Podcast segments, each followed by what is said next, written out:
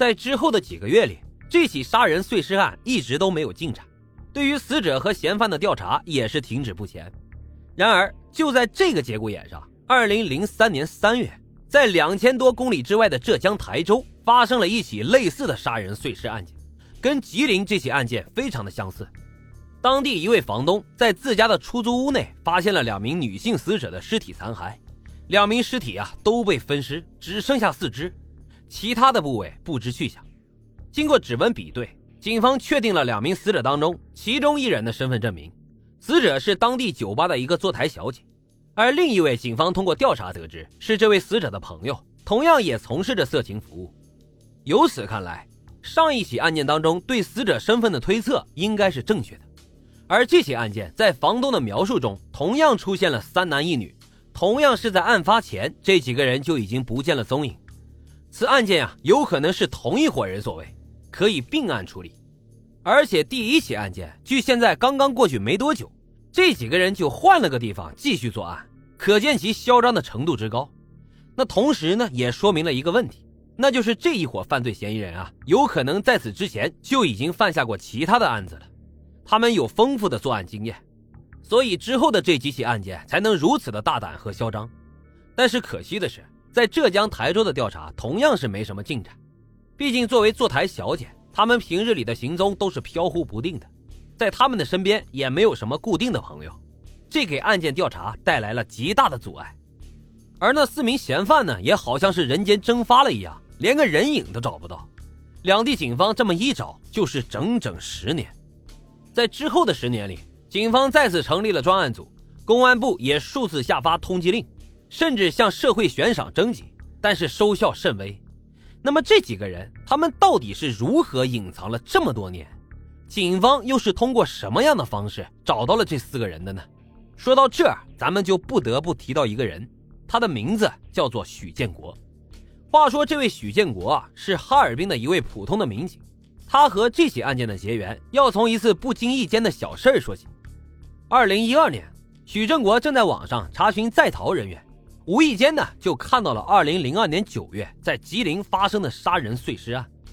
他点进去这么一看，结果意外的发现，在四名犯罪嫌疑中有两人的名字跟他小时候邻居家的玩伴的名字是一模一样。这两个人的名字分别是杨树斌和吴红叶。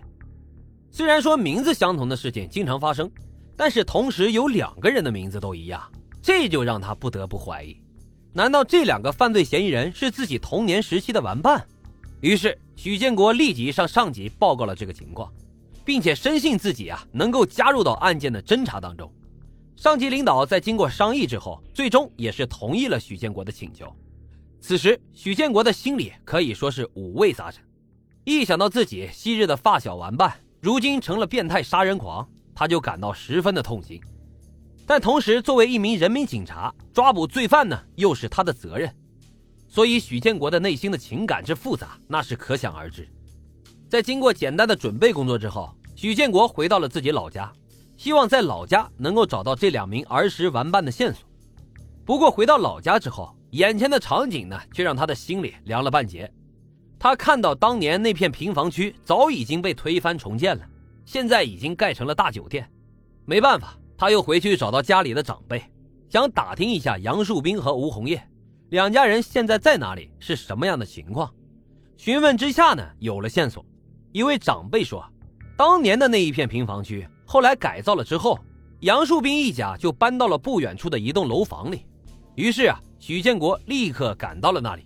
却发现这个地方也已经人去楼空，这样的情况就很奇怪了。为什么要突然搬走呢？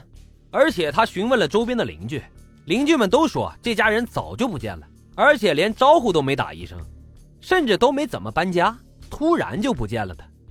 为查清其中的缘由，警方啊决定从他的家人入手，排查他的社会关系，前前后后走访了一百多户人家和五十多家单位，最终。警方发现，这个杨树斌啊，以及杨树斌的母亲和弟弟，早在2006年就突然搬走了。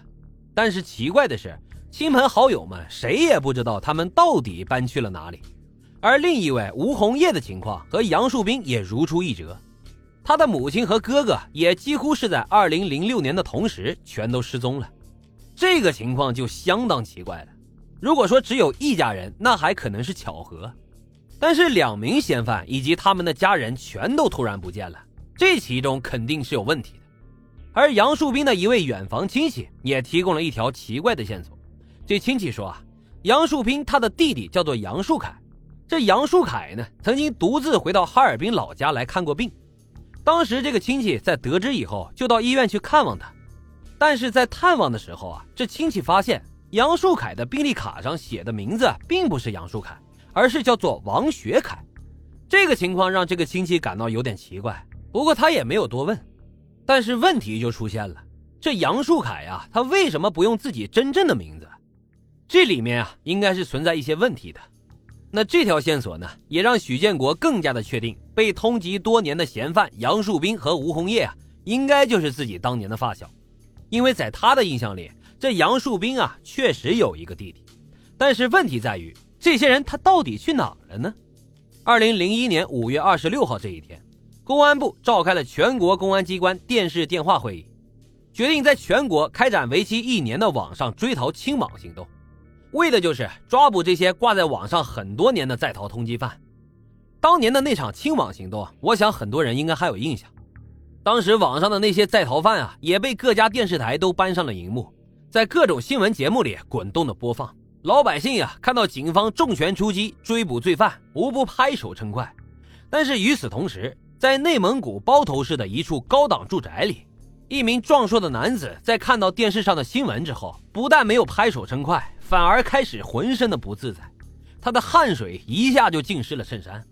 本来舒舒服服的躺在沙发里。现在也是突然坐直了身子，眼睛里掠过一丝不安。这个男人是谁呢？他跟这两起碎尸案之间又有着怎样的联系？还有那个化名为王学凯的杨树凯，他为什么要化名？难道跟这起案子有什么关系吗？潜伏了十几年，这几名罪犯究竟是怎么做到的？其中究竟发生了什么？我们下集再为大家揭晓。